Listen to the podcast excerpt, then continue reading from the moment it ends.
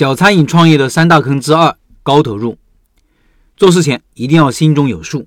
对于开店，选择项目的时候，就要考虑店开起来投入有哪些，开起来后运营成本有哪些。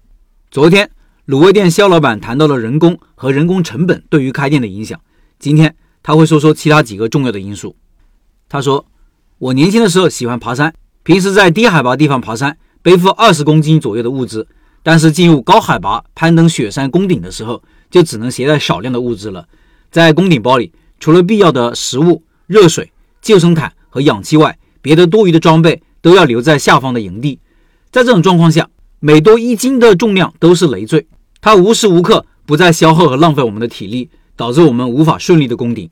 我们做餐饮也像一种攀登，市场环境宽松的时候，多余的负重似乎没什么压力，但是市场环境变得恶劣。这些就会成为压垮我们的最后一根稻草。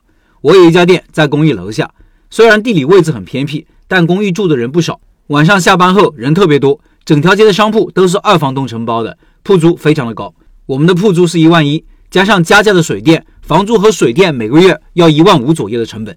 即使这么高的租金，整条街的商家生意都还不错，几乎每家都红红火火。然而，随着一场疫情来袭，最先倒下的。就是场地面积、租金高的韩国烤肉店和钓虾馆，接下来是兰州拉面、沙县小吃，每一家便利店，我们熬了一年多的时间也撑不下去了，选择了关门。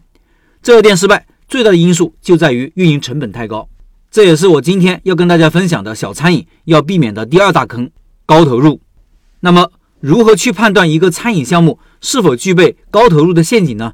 我认为可以从以下几个方面去考虑：第一，餐饮项目的租金投入高不高？虽然说门店的选址是我们主动去选择的，但是每个餐饮项目都有它的特点和属性，这些属性决定了我们无法随心所欲地改变选址的规则。我举几个例子，比如火锅店翻台率低，这就要求场地必须很大，有足够的容客空间，所以我们常常看到两三百米的火锅店，却很少看到三五十平米的。而周黑鸭、正新鸡排、包子铺这类以外带为主的餐饮。对场地面积要求就很小了，一般十到二十五个平方就够用了。面积大意味着更高的租金投入，这就是面积大小对于租金的影响。再比如，周黑鸭属于休闲小吃品类，目标顾客是年轻人群，这类顾客通常出现在人流大的步行街、商场，所以周黑鸭开店也集中在这些地方。十来平方的面积，租金高达上万。紫燕百味鸡、廖记棒棒鸡属于居家佐餐型，这类门店通常出现在社区附近。社区的租金相对于商场和步行街就低多了，这就是目标顾客对于选址和租金的影响。还比如卤粉的口味比较单一，顾客可选择的口味也比较少，但是出餐速度非常快，适合对出餐要求高、客流量大的地方。我们附近有一家卤粉店，就开在写字楼附近，顾客中午下班吃饭，吃完就要回去休息，不想排队太久，所以这家店生意特别好，翻台率很高。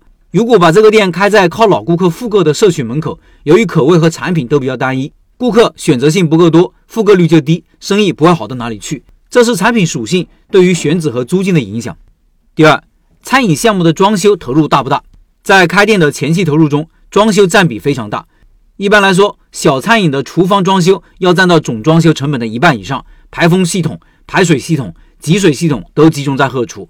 粉面、卤菜这一类产品，通常只要汤桶、冰箱、小型炉灶和电磁炉等简单的设备，对排风排水要求低，厨房面积小，投入低。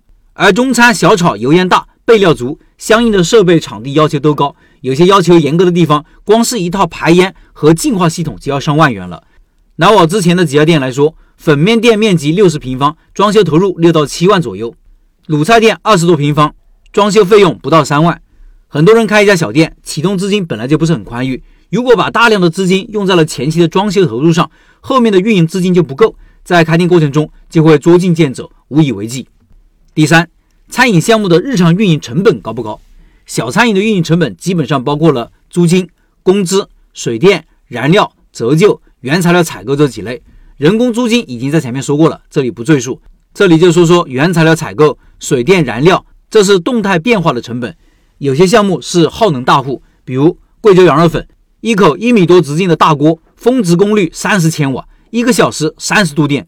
一锅汤的成本很大一部分来自于电费。我以前的自动炒菜机器人，三点五千瓦功率，四台机子在高峰时期转个不停，每个月电费三千多块。有的项目原材料价格波动很大，比如我之前的小炒肉，里面的螺丝椒贵的时候批发都要八块钱一斤，猪肉最贵的时候二十八块钱一斤，而且这些必须要使用鲜货，每天都在波动，一旦食材涨价，成本就很难控制。相比之下，鸡、鸭、鱼和冻品的价格就稳定得多。运营成本是每天都在细水长流的支出，也是最容易被开店新手忽略的地方。很多人在选择项目的时候，只看到表面。却没有看到生意背后的各种高昂支出，被火爆的生意和高营业额蒙蔽了双眼，盲目选择，最终不堪重负，以失败收场。以上是肖老板的分享。十二月份的拜师学艺项目就是肖老板的现捞卤味。